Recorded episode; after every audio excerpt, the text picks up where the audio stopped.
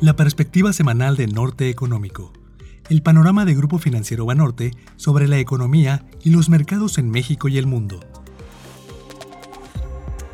En la semana del 20 al 24 de noviembre. En la perspectiva global. El optimismo en los mercados se extendió con fuerza después de la publicación del reporte de inflación de octubre en Estados Unidos.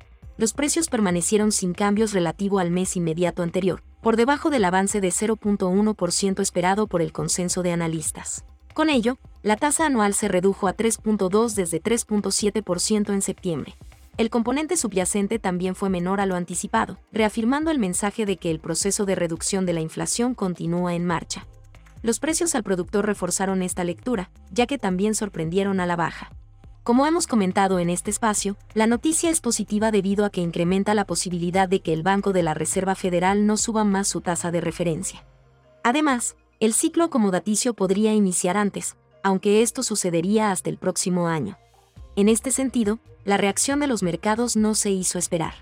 En primer lugar, se diluyeron por completo las apuestas de que pueda materializarse un aumento más de la tasa de interés en la decisión del próximo 13 de diciembre. En segundo, el momento en el cual se espera el primer recorte de 25 puntos base pasó de junio a mayo de 2024. Por último, se incorporó la posibilidad de bajas acumuladas de hasta un punto porcentual durante todo el próximo año desde 0.75 puntos previamente, aunque esto se moderó en parte hacia el viernes pasado. Por otro lado, la tasa de interés de los bonos estadounidenses con vencimiento de dos años bajó desde un nivel mayor al 5% a cerca de 4.85 la del plazo de 10 años cayó cerca de 20 puntos base, rompiendo a la baja el nivel psicológico de 4.50%. El dólar se depreció de manera generalizada y los mercados accionarios presentaron ganancias. En el caso del IPC, el alza lo llevó a máximos desde inicios de septiembre. En el frente económico, las cifras en Estados Unidos también aludieron a que la desaceleración podría estar observándose ya con mayor claridad. Entre ellas, la contracción de la producción industrial de octubre, afectada también por la huelga del sector automotriz así como el incremento de las solicitudes semanales de seguro por desempleo. Además, el sentimiento también estuvo apoyado por una reducción de los precios del petróleo, lo que es importante para aminorar las posibles presiones inflacionarias en el futuro.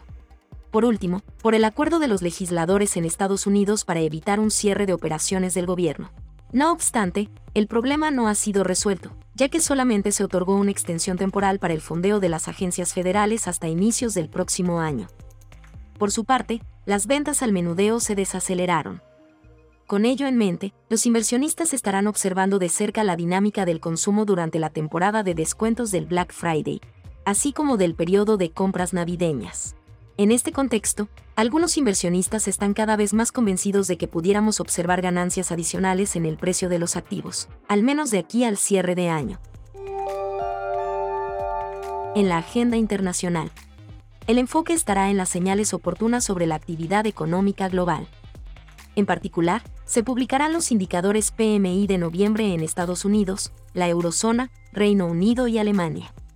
Además, habrá información adicional sobre la política monetaria con las minutas de las últimas decisiones de la Reserva Federal y el Banco Central Europeo.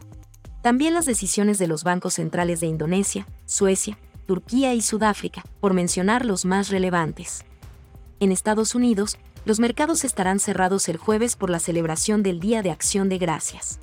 Conoceremos también las órdenes de bienes duraderos y ventas de casas existentes en dicho país. El resto de la agenda es bastante ligera.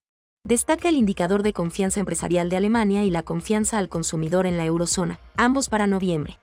No dejamos de lado las elecciones en Argentina, con los inversionistas digiriendo los resultados en una contienda apretada y muy polémica. La configuración de esta región podría tener importantes implicaciones para la economía global, sobre todo en lo que respecta a la provisión de materias primas.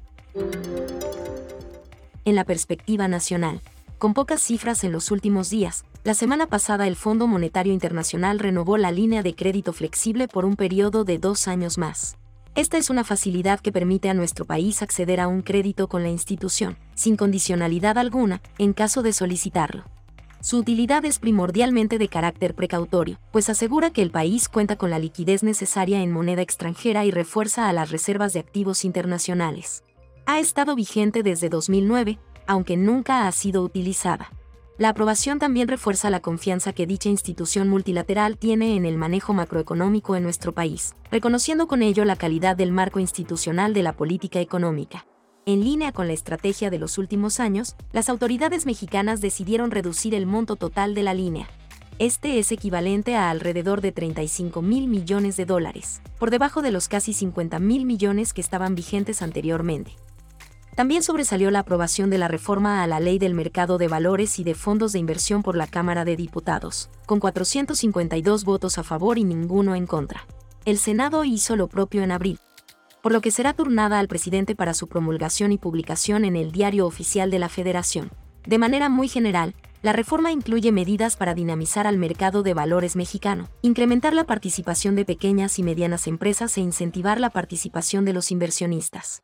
También crea la figura de fondos multiactivos o especializados. De acuerdo con la Secretaría de Hacienda, esta reforma constituye un esfuerzo para ampliar la oferta de financiamiento al que pueden acceder las empresas, lo que podría complementarse con otras opciones ya existentes en el mercado financiero local. En la agenda nacional, lo más relevante será la publicación de las minutas de la última decisión del Banco de México. El documento será relevante, ya que el comunicado mostró cambios en el lenguaje y tono del Banco Central. En general, otorgaron la señal de que estamos más cerca del inicio de los recortes de la tasa de referencia. También conoceremos el crecimiento del Producto Interno Bruto del tercer trimestre en su segunda y última estimación. Anticipamos una reducción moderada de la tasa anual, desde 3.3 a 3.2%. Sin embargo, el avance trimestral se habría mantenido sin cambios en 0.9%. Por último, otras cifras incluyen las ventas al menudeo y el indicador global de la actividad económica de septiembre, la inflación de la primera quincena de noviembre, la cuenta corriente del tercer trimestre y la encuesta de expectativas del sector bancario. Para conocer más acerca de nuestros reportes de análisis económico y mercados financieros, los invitamos a seguir el perfil de ex, arroba análisis-fundam y nuestra página web www.banorte.com diagonal análisis económico. Grupo Financiero Banorte presentó la perspectiva semanal de Norte Económico, el panorama sobre la economía y los mercados en México y el mundo.